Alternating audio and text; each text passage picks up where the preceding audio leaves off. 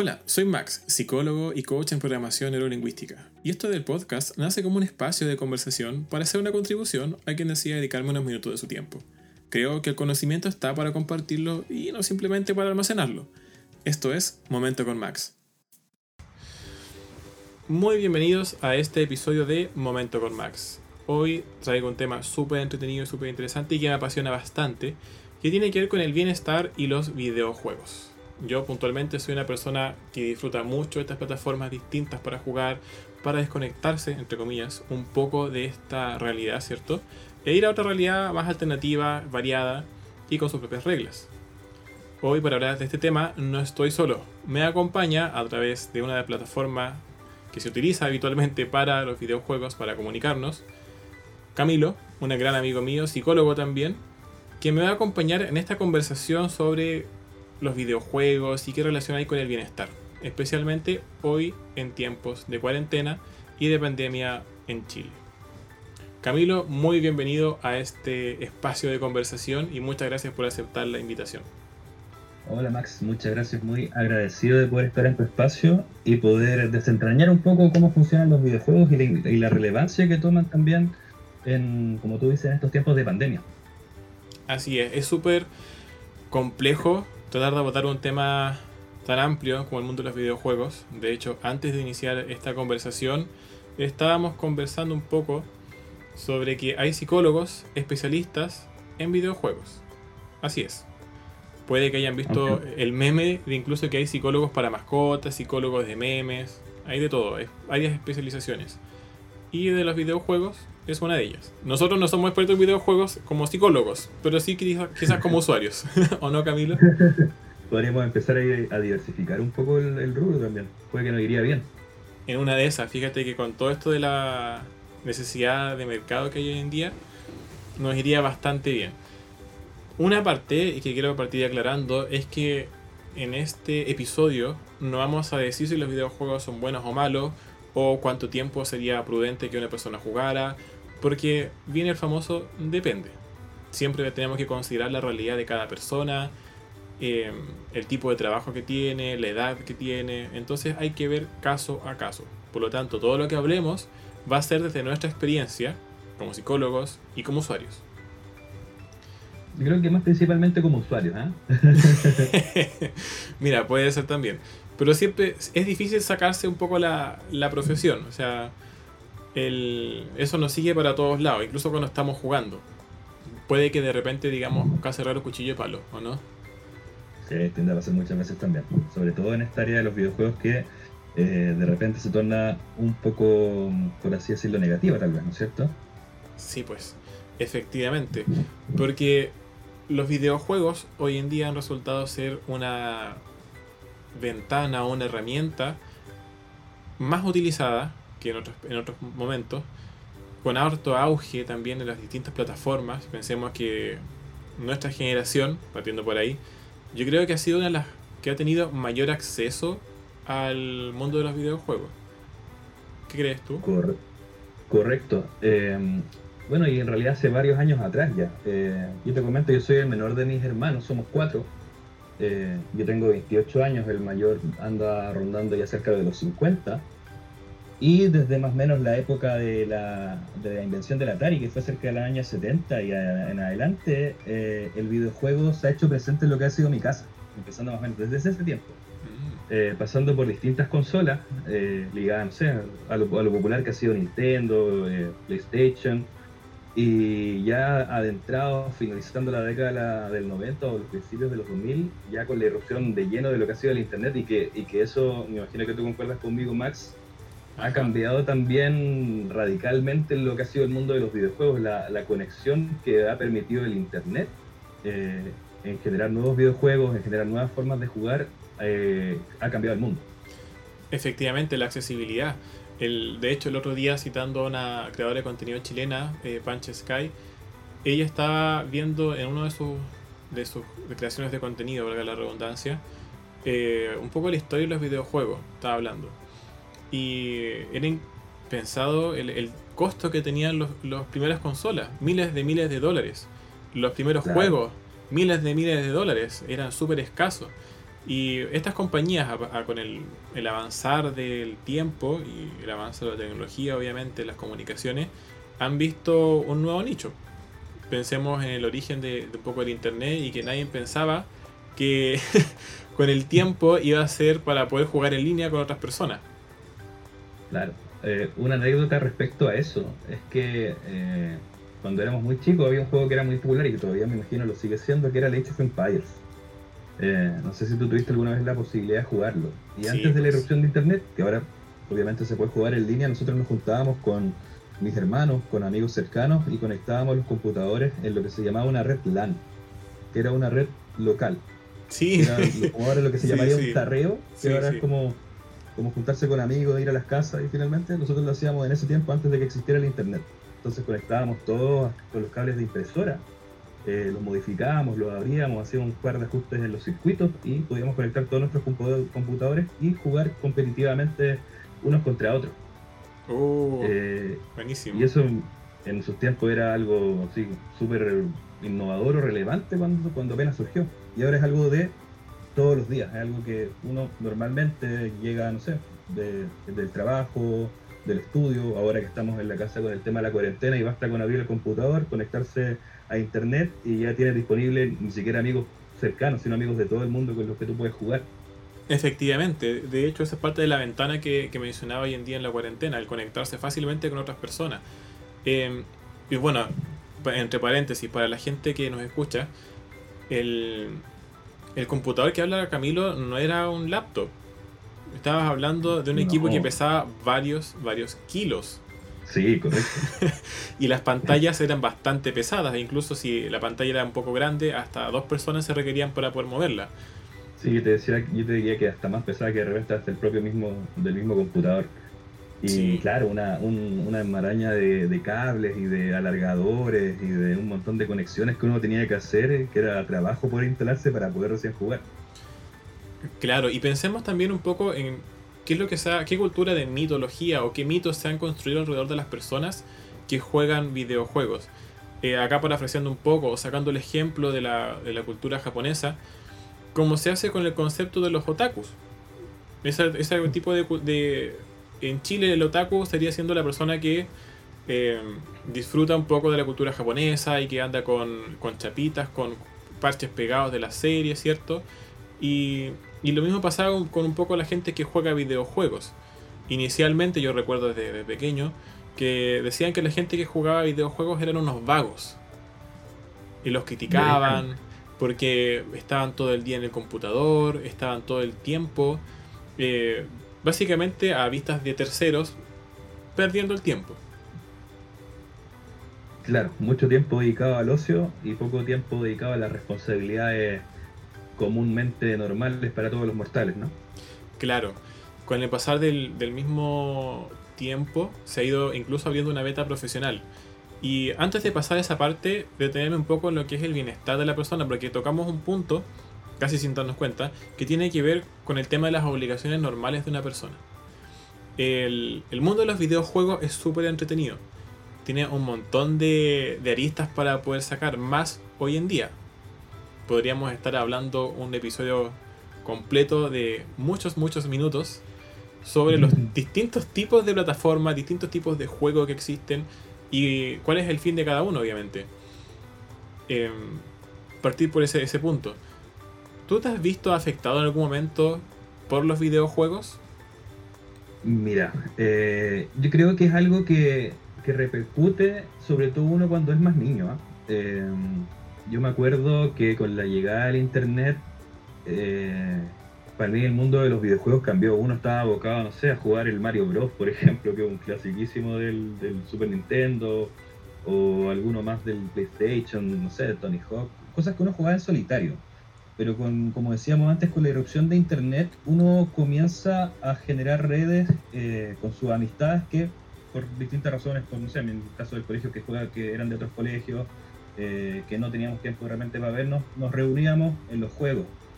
Y eso generalmente igual tiene un componente social, ¿vale? Que, que, muchas veces de repente para los adultos, uno mirándolo como niño pasa un poco desapercibido porque uno como papá ve al niño que está, no sé, horas metido en el computador de repente, eh, pero no entiende muy bien lo que se hace ahí.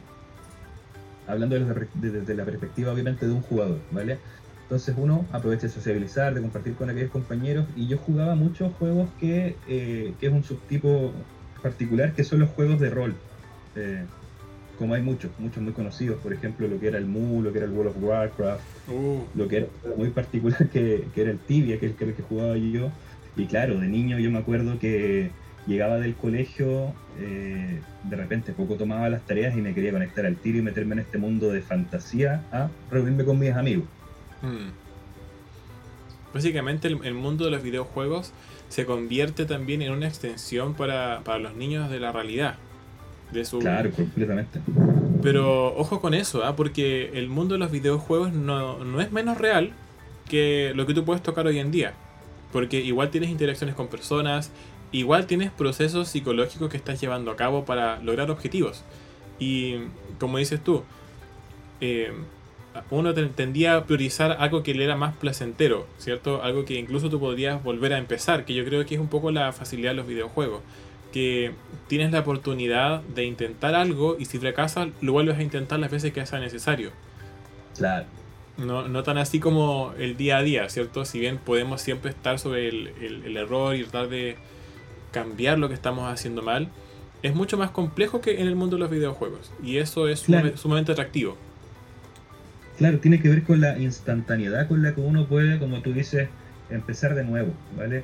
Y de repente también, hablando desde el punto más psicológico, eh, es muy fácil eh, generar, no sé, recompensas que pudieran ser atractivas para uno y generar satisfacción. Eso yo creo que, que es el aspecto fundamental de lo que nos puede enganchar siendo niños, siendo adolescentes o, ya siendo adultos con el tiempo transcurrido a querer jugar más, a, invertir más horas de juego porque me siento bien jugando. Exacto, finalmente el, el mundo de los videojuegos se transforma en un dispensador de esas hormonas que nos dan felicidad, ¿cierto? Que nos hacen sentir bien, que nos impulsan a volver a apretar el botón, continuar y volver a continuar y volver a jugar. Más aún, si se torna una experiencia que esté relacionada con terceros. Por lo mismo, hoy en día, ya avanzando bastante en el tiempo, nos quedamos pegados como en los 90, por así decirlo, eh, ya llegando los años 2000, 2010, se podría decir, se empezó a ver una profesionalización de las distintas plataformas de videojuegos lo que implicó un cambio radical en cómo se veía este mercado. Ya pasó de ser un simple pasatiempo de un fin de semana, pasó de ser esa junta con amigos en un cumpleaños, ¿cierto? Donde típicamente los papás a cierta edad te ponían un, tiempo límite para poder jugar, a quizás tomarlo como algo profesional. Y antes de hablar de la parte profesional, eh, seguir un poco con el tema de la recompensa. Porque estamos acostumbrados a que en el día a día nos, nos den quizás algún feedback sobre hiciste bien tu trabajo, que estuvo buena la tarea en el colegio, ¿cierto? Te sacaste una buena nota, pero es un feedback que es bastante lento, ¿cierto? Que es bien puntual. En cambio, el mundo de los videojuegos es mucho más rápido. Claro. Muchas veces, claro. Cosa de minutos eh, obtienes lo que deseas, ¿no? obtienes, no sé, logros, metas, eh, eh, y todo esto, como tú dices, también con el componente social que muchas veces, eh, y, hay un juego, no sé si, si te parece que te presta un poco de él, que, que también nosotros jugamos, que es el League of Legends, por ejemplo. ¿Cómo se te ocurre? por supuesto que sí, adelante. Entonces, es un juego que permite en un tiempo, una partida de juego, por ejemplo, de League of Legends, que es un juego muy ligado a lo que es el trabajo en equipo, la estrategia, eh, el compañerismo, que es obviamente lo, esperable, en que uno tiene que derrotar a un equipo rival también compuesto por, por cinco miembros en lo particular, eh, en el que uno va estableciendo con sus amigos estrategias, formas de jugar, eh, que permitan alcanzar ciertos objetivos que se establecen dentro del juego. Entonces, de repente, la partida transcurre unos pocos minutos y uno ya logra tomar cierta ventaja sobre el equipo rival. Y eso, obviamente, como equipo y personalmente va generando mucha satisfacción. Tú que lo, que lo jugó Max, no sé cómo lo, cómo lo ves. Uf, partamos por el, por el principio, como se dice, que no queda de otra. Eh, el League of Legends es un juego sumamente popular. Lleva más de 10 años en, en plataformas de, de PC y, y, de Mac. Eh, tiene millones, millones de usuarios en el mundo, para la gente que no lo conoce. Tiene torneos a nivel internacional, a niveles regionales de Latinoamérica, eh, Norteamérica, Europa, Asia.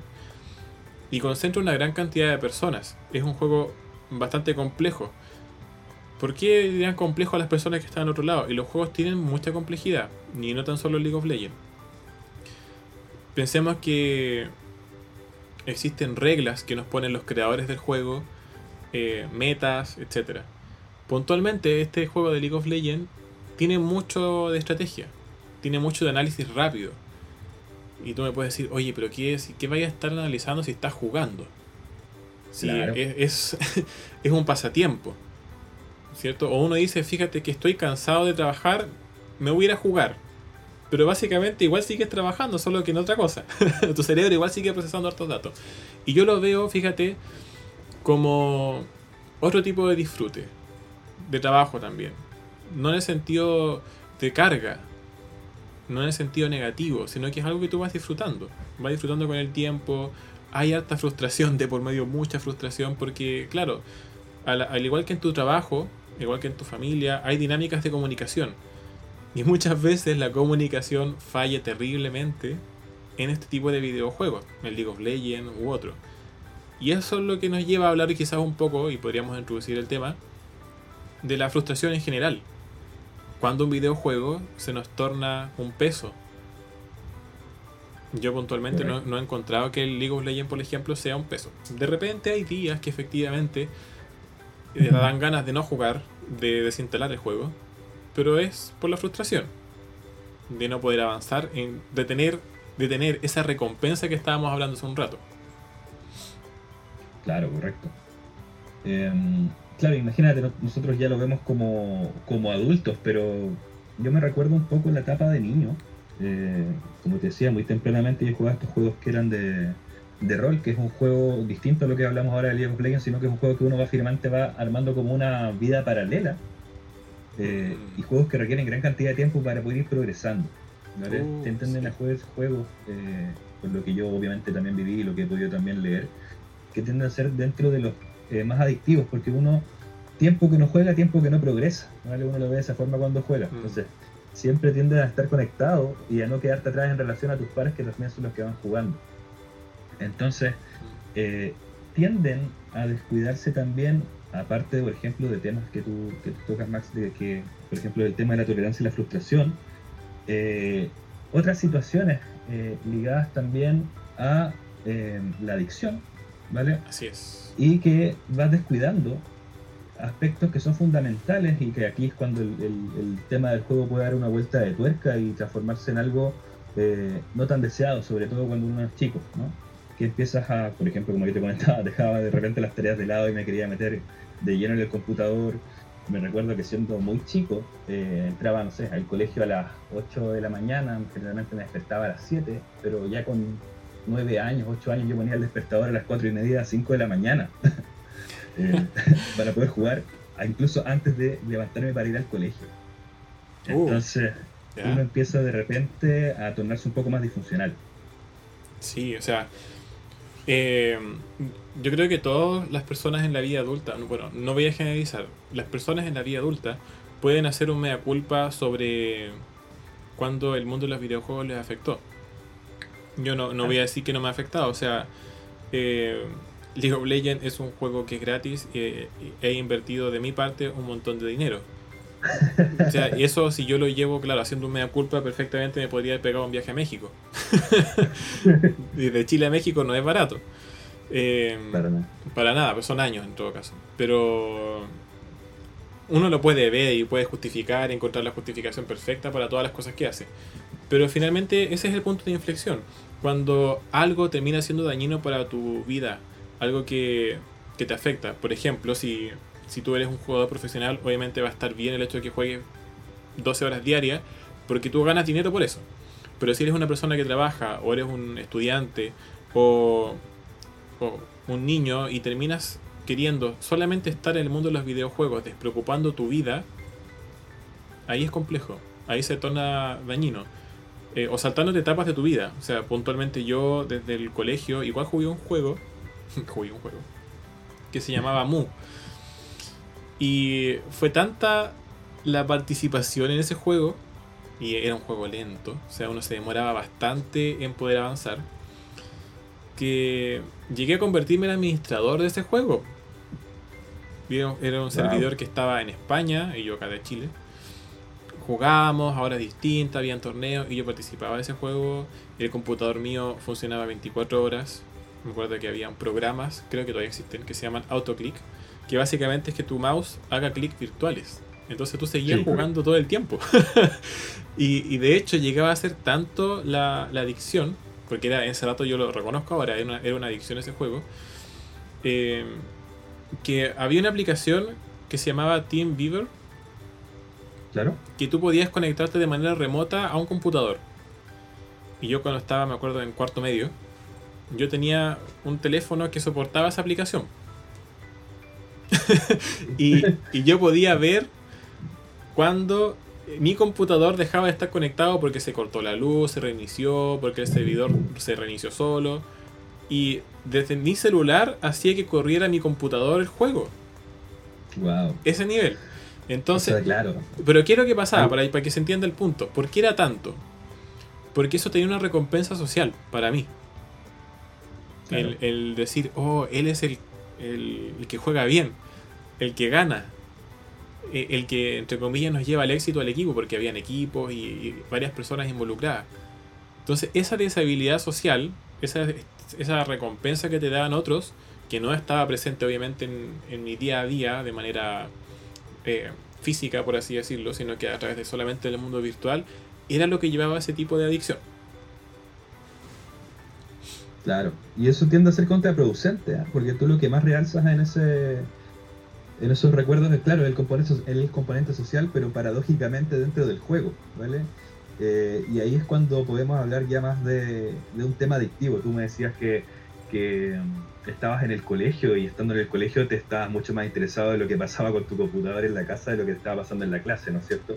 Exacto. Eh, entonces, claro, ahí, ahí como conversamos se han vuelto una vuelta de tuerca y se puede definir, eh, si tal vez nos ponemos un poco más, volviendo a lo, a lo nuestro que es la psicología, eh, la OMS hace un tiempo atrás ya definió el, trastorno como videojuegos como un trastorno que, existe, ¿vale? Que, ha estado, que está tipificado como tal.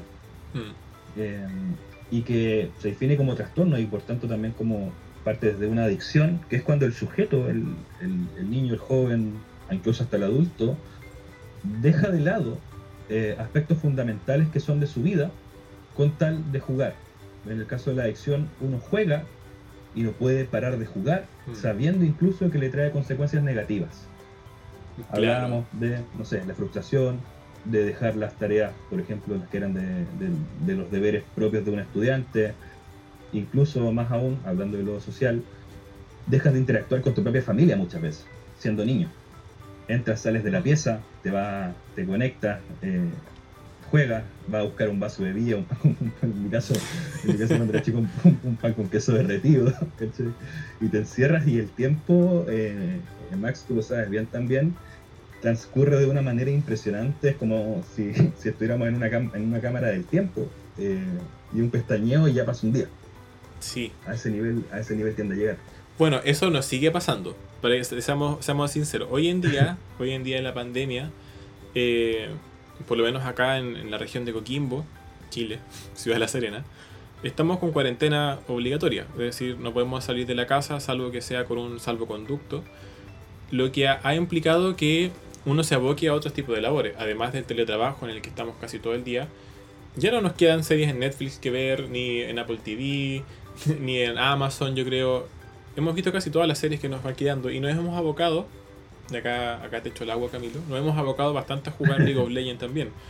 Eh, fines de semana en que estamos, incluso estuvimos en un torneo, no nos fue tan bien, pero estuvimos en un torneo varias, varias horas del día y básicamente es un chasquido de los dedos, el tiempo pasa volando sin duda.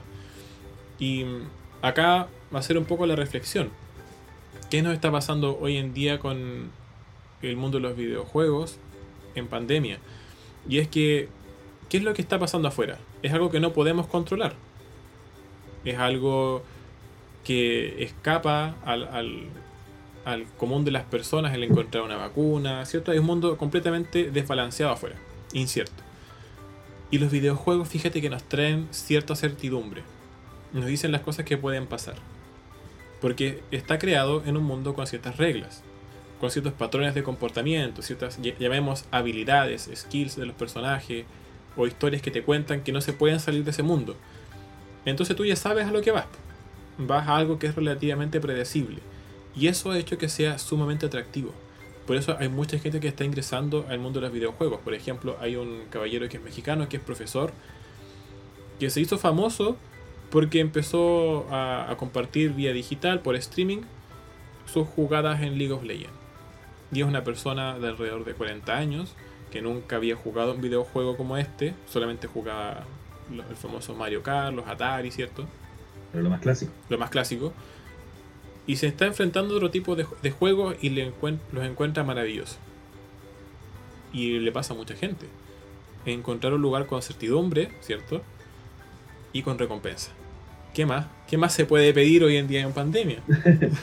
claro siempre y cuando, como decíamos, no descuidemos tampoco aspectos que podrían ser fundamentales, que, eh, y no sé, también un llamado de atención, eh, en el que también me incluyo yo, eh, que, claro, la pandemia nos ha servido para un montón de cosas en realidad. Eh, de repente, yo por mi trabajo entrevisto mucha gente que trabaja en, en, minería, que trabaja por turnos que son largos, que 7x7, 10x10, de repente hasta 14x14, 20 por ninguno. que claro, ellos reconocen la pandemia también como una oportunidad de poder estar con la familia, de poder eh, reencontrarse, de poder compartir todo lo que no se ha compartido en, muchos años. Eh, entonces yo creo que en general, eh, fuera de, la certidumbre que nos puede generar y el ambiente seguro que es un videojuego y también una instancia para compartir con aquellos que no podemos ver, obviamente por las circunstancias presencialmente, tampoco descuidar o inclinarse mucho para ese lado. también eh, darse cuenta que hay gente eh, que nos rodea, gente que, que también espera eh, compartir con nosotros, de aprovechar este tiempo de cercanía, de aprovechar, no sé, de establecer lazos de repente que por la vida cotidiana y la vida normal antes de pandemia, del, ritmo del trabajo y el ritmo de la vida habíamos dejado de lado. Entonces, no sé si concuerdas conmigo, Max, de repente es bueno mantener un equilibrio entre ambas cosas, ¿no? No, no, no ligarse más por una ni que, ni que por otra, ¿no? El equilibrio es una palabra que es netamente personal. Cada uno va a poder balancear las cosas en, desde su realidad, algo que, que partí diciendo. Em, a mí lo único que me preocupa es, primero, la distinción de que la gente piensa que el mundo de los videojuegos es algo que no es real. O sea, básicamente, porque sea a través de una computadora no quiere decir que no sea real. Tú eres real y estás al otro lado de una pantalla, ¿cierto? Al otro lado de un speaker que me está hablando. Y yo podría decir, no, me está hablando la computadora. No, me habla Camilo que está al otro lado.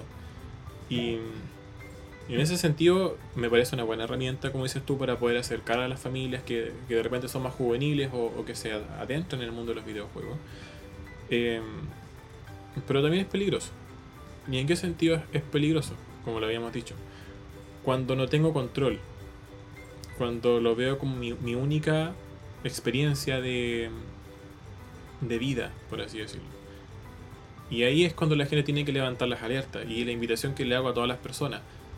Si sienten que, se están, que si sienten que están siendo arrastrados o atrapados por alguna plataforma digital, ya sea videojuego o cualquier otra, atrévanse a hablar con un psicólogo, atrévanse a hablarlo con su familia, con su amigo, con ese confidente que te puede de repente despabilar un poco, te puede remecer y, y decir, no, pues eso no está bien.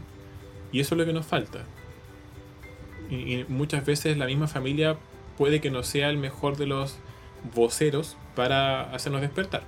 Porque, por ejemplo, si de chico, incluso ahora, si viene mi, mi querida madre y me dice, eh, está jugando mucho, lo más probable es que yo le diga, entre comillas, bueno, ¿qué sabe usted? ¿Cierto? Eh, entonces, pero si es distinto si un amigo o alguien cercano me dice, obviamente fuera de, la familia, me dice, ¿sabes qué? Esto está mal. O ella es mucho, ¿cierto? Y ahí, y ahí es donde tenemos que hacernos responsables y ser capaces de abrir los ojos. Claro, de romper un poco el, embrujo, ¿no? Del embrujo de, de lo que es el, de lo que es el juego. Eh, personalmente igual a mí me ha pasado, claro, que ya siendo adulto uno tiende a tener tal vez un poco este, este tipo de personalidad un poquito más adictiva, pero por momentos sí. Mm. Eh, que me dura, no sé, una semana, dos semanas cuando sale un juego o cuando mis amigos están muy abocados a jugar y yo no quiero perderme el tiempo de jugar con ellos. Y claro, pues me perdí de repente momentos familiares eh, relevantes, eh, que, uno, que uno en ese momento también le va bajando el perfil, o con la persona con esta pareja, por ejemplo. Eh, claro, se, establece un poco una barrera ahí de, de puta, yo quiero jugar y, la otra persona puta quiere compartir otros momentos. Mm. Entonces, claro, la importancia es lo fundamental que tú dices, Max, de, de que si uno se da cuenta que está cayendo un poco en el, en el embrujo, en la adicción, o por momentos, claro, es, ser capaz de poder levantar la mirada y ver quién está a, tu alrededor, saber que te, que, te estás, que te estás perdiendo y poner las cosas también en la balanza. Sí, algo que, que leí, me estoy acordando ahora que recomiendan, es jugar con luz de día. O sea, que tengas la oportunidad de ver cómo transcurre el día. Porque si te encierras en una habitación con luz artificial, no te vas a dar ni cuenta, no vas a valorizar, va a ser una cápsula del tiempo más. Y claro. Y eso me lleva nuevamente a ser responsable. Ser responsables como familia también. En el caso de que, te esté preguntando, bueno, ¿qué es lo que puedo hacer entonces para que mi niño o mi niña deje de jugar? Bueno, pregúntate, ¿qué recompensa les entrega el videojuego y que lo hace tan adictivo?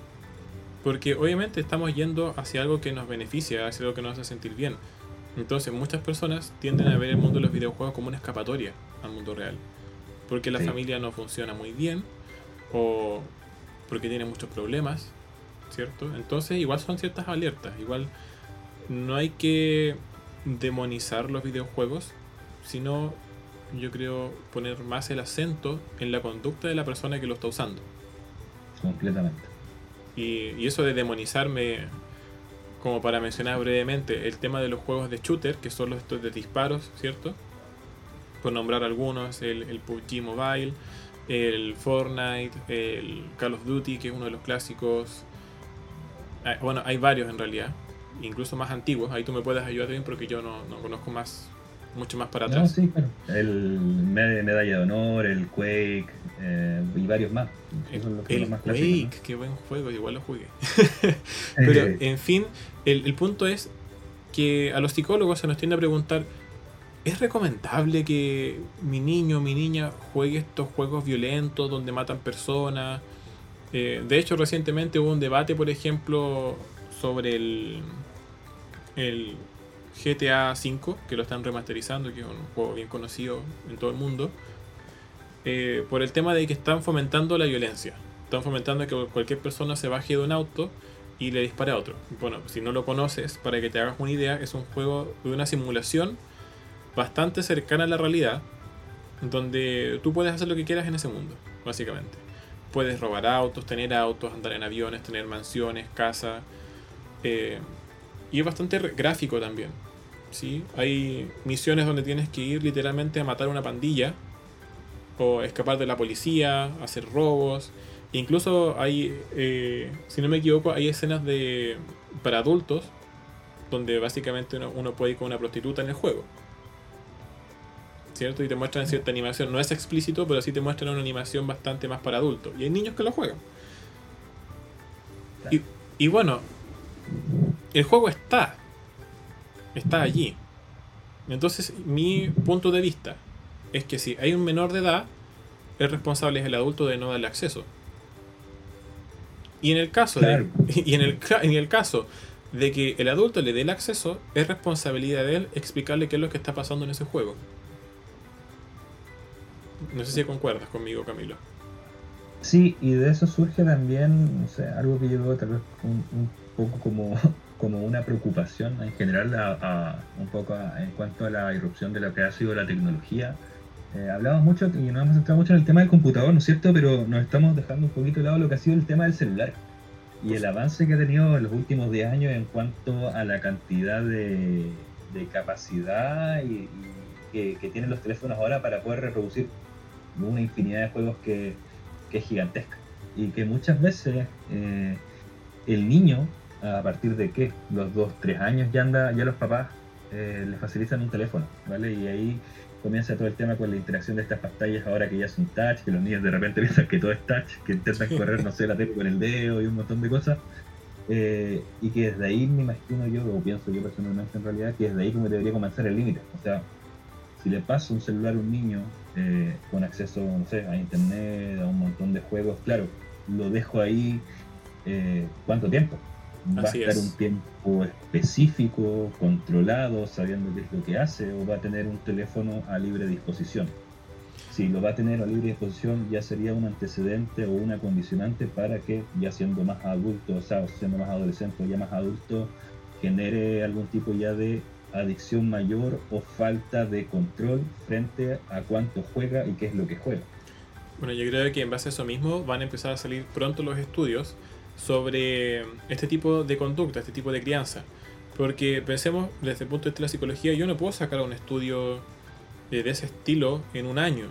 Tengo que tomar el inicio desde la edad en que, por ejemplo, un niño de dos años que le pasaron el teléfono y después esperar a que el niño tenga 6 años, por ejemplo, y después 14 años para poder ver si esto ha afectado su vida respecto a las otras generaciones. Entonces nosotros ahora hablamos un poco de la especulación, para que, para que se entienda.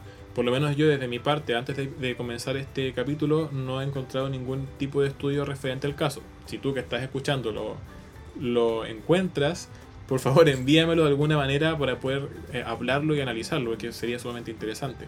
Y, y eso que dices tú, Camilo, es súper relevante. El tema de cuando el videojuego es una alternativa para calmar un niño chico, un menor, un infante poco menos. Porque está sobreestimulándolo. O sea, le estás diciendo a su cerebro, hay muchos estímulos y eso al cerebro le gusta para establecer redes neuronales. Pero resulta de que, ¿qué redes estás formando, como dices tú? ¿Qué es lo que estás ganando con eso? Entonces, nuevamente, es la responsabilidad de los padres, la responsabilidad de los adultos. No digo que el teléfono sea malo. Al contrario, yo creo que es una herramienta hoy en día que es de, todo. Es, una, es un computador que te entretiene, que te permite conectarte con otros, te permite trabajar, ¿cierto? Pero todo tiene cierto límite. ¿sí? Todo, todo se desgasta y de hecho la salud también se puede ver afectada con el tema de los, de los videojuegos, incluso del teléfono. Pensemos cuántas horas está, está sentada una persona. Nosotros, por ejemplo, que jugamos Alto League of Legends, una, una partida en promedio dura 35 minutos. Una partida. Y si una persona juega 10 partidas en un día, estamos hablando de que pasó harto tiempo sentada o sentado. ¿Cierto? Claro. Y de hecho, hay, hay, no sé si viste la, la, esta serie Mil Maneras de Morir, donde, donde hubo un caso de una persona que pasó jugando creo que tres días la persona obviamente vivía sentada todo el tiempo, no estaba en condiciones de salud, tenía altos índices de grasa, etcétera, sobrepeso obviamente, y jugó tanto que cuando se fue a parar le dio como una trombosis, una cosa así. Porque había pasado mucho tiempo sentada. Entonces, de repente, claro, tres días sentado sin moverte, la, la, explicación era bastante buena en realidad, pero era como que las rodillas estaban flectadas como en 90 grados por mucho tiempo, entonces no tenía tanta circulación por las piernas y al pararse como que pasó mucha sangre, una cosa así. y bueno, entonces, sería como, como, el, como, el, como el final más trágico que nos podría ocurrir, ¿no es cierto? Eh, claro, por lo mismo cada vez que hay una partida yo me levanto. las piernas, una pausa activa. Una pausa activa, claro. Y eso es algo que es necesario que falta en la cultura de los videojuegos que se ve poco en realidad, que es como terminamos ya, la siguiente, y a la siguiente, a la siguiente. Y allí estás alerta, porque uno tiene que tener, para que no afecte nuestra calidad de vida. El decir, ok, son por dos partidas o por cada una hora de juego, estoy 10 minutos fuera de la pieza o del lugar. Me muevo, hago algo distinto. Ya, porque si no estamos cayendo en conductas que son adictivas, conductas, conductas que son dañinas. Claro, y repercuten en distintos ámbitos, como ya le hemos dicho un montón de veces, el tema social. Y ahora tú traes un nuevo tema, que es el tema eh, de la alimentación y el sedentarismo.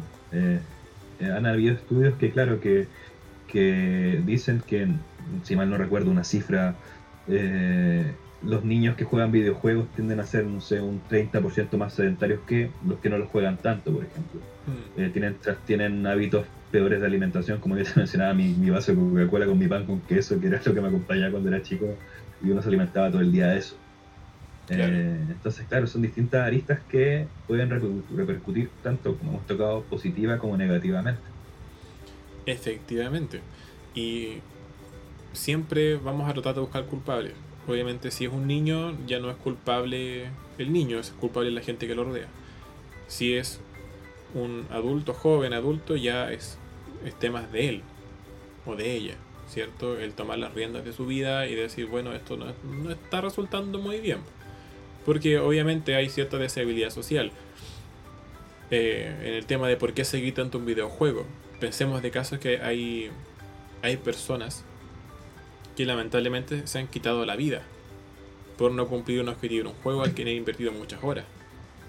De hecho, en, hay un juego que creo que es el, el Warcraft, Warcraft, ¿Sí? que es un juego que la gente le puede dedicar miles y miles de horas, donde las cuentas que son avanzadas por años valen miles de dólares. Con objetos que son extraños, ¿cierto? Porque el mundo lo crean así, pues este mundo virtual lo crean con, con recompensas especiales y que tienen un alto valor en la vida real. Nuevamente presencial, a eso me refiero. Y que estas personas por perder una cuenta, por ejemplo, porque le hackearon su correo electrónico y le robaron una cuenta que jugaron por 3 años, 4 años, se suicidan y, quedan ahí. Literalmente game over para su vida y para el juego. Entonces es, es muy complejo por lo mismo. Acá yo creo como para ir redondeando el tema es primero ir desmitificando que los videojuegos son malos. No, los videojuegos no son malos en sí, a per se. Eh, sino que es el usuario el que lo puede transformar como algo dañino para sí. Voy a dejar de lado, obviamente, los juegos, los videojuegos que son creados por estudios independientes que no tienen certificación. Por ejemplo, hubo un caso de un, videojuego sobre pedofilia. Obviamente eso está mal. Todos los videojuegos que atenten contra eh, las personas en sí, como menores sobre todo, no son juegos de otro, de otro tipo, ya no son juegos, ¿cierto? Son como plataformas un poco bizarras de, de encontrar. Pero es muy importante el entender el significado del juego. Entender a qué me estoy metiendo. Si voy a pasarla bien, perfecto, vamos a pasarla bien, pero lo voy a pasar bien matando a una persona. Ok, entender de que es un juego no estoy matando realmente a una persona. Estoy disparándole a un código que tiene forma de persona. No sé si me entienden un poco la analogía. ¿Qué piensas tú, Camilo? Sí, se comprende. Eh, desconozco en realidad realmente. Eh, he visto levemente que hay estudios claro, que dicen que sí, porque los niños que tienden a, jugar juegos de repente de, cierta temática más violenta tienden a, tener conductas más antisociales de repente. Pero pero como dices tú, claro, es, un, es algo que se va a saber con el tiempo. Eh, yo creo que aún es muy temprano eh, para hacer una evaluación ya general o generacional de la repercusión y el impacto que han tenido los videojuegos. yo en lo particular sí también he, jugado, y no creo que no, juegos shooters de disparos, de, de, guerra, de un montón de cosas y, y, en lo personal hasta a mí hasta escuchar un balazo me da miedo. Entonces, hablando de la vida real. Entonces, mm puede tener ciertos contenidos o cierta eh, inclinación a que sí podría generarlo como gente que realmente puede que no esté relacionada ni siquiera directamente. Hmm. Y bueno, y no es, no es para tampoco eh, extendernos mucho más, pero sí dejar un poco planteado el tema, quizás para otra conversa, una versión 2 de este podcast, que tiene que ver cuando los personajes de los videojuegos los adoptamos como personajes propios que es, un, temón, porque básicamente estamos hablando sobre la personalidad de la persona, que se roba o, sea, o se apropia de la personalidad de los personajes ficticios que han creado en la realidad de los videojuegos. Y es algo que sucede. Wow. Sí, así que es, ese es un, un temón para poder ir hablándolo más adelante. Así que muchas gracias. Yo creo que para ir cerrando ya, muchas gracias Camilo, por esto no sé si quieres decir algunas palabras de cierre. No, muchas gracias a ti primero por el, por el espacio para poner esta conversación, que en realidad ha sido bien agradable y me ha traído varios recuerdos también. Eh, y como siempre hacer un llamado a la reflexión, eh, a lo que hemos tratado de, dar en este, en este capítulo de, eh, claro, poner en la balanza y saber distinguir cuando el juego es algo sano, que es el tiempo de ocio que todos lo necesitamos y cuando se va transformando en una adicción. lo importante es tener presente que eh, es relevante, sobre todo en estos tiempos, eh, no descuidar a los que están alrededor nuestro, eh, mantener siempre el contacto, mantener la comunicación, mantener las buenas relaciones y sobre todo el, la dedicación o el cariño que les podemos entregar a los, a los que a los que nos necesitan, a los que están con nosotros. Entonces, eso, muy agradecido, te vuelvo a, decir que ha sido muy grato y muy agradable poder estar aquí y espero que haya una próxima vez también. Sin duda, así que ya saben, están cordialmente invitados a los siguientes episodios del podcast. Sin duda, vamos a tener también otros invitados. Lo más probable es que sigamos hablando con Camilo en alguna otra oportunidad e incluso puede que con más asistentes. Em, contarte que Camilo precisamente está en una plataforma de videojuegos ahora. Estamos hablando, bueno, no de videojuegos como tal, pero sí utilizada por el mundo del gaming, que es Discord, una plataforma para tener chat de voz, de video que de hecho nosotros frecuentemente utilizamos para poder jugar. Así que qué más ad hoc para la temática. Eh, desde ya recordarte que puedes escribirme a mis redes sociales, eh, están en la descripción de este episodio, en el perfil del canal, así que muchas gracias por escucharnos en este especial de bienestar y videojuegos. Esto fue Un Momento con Max.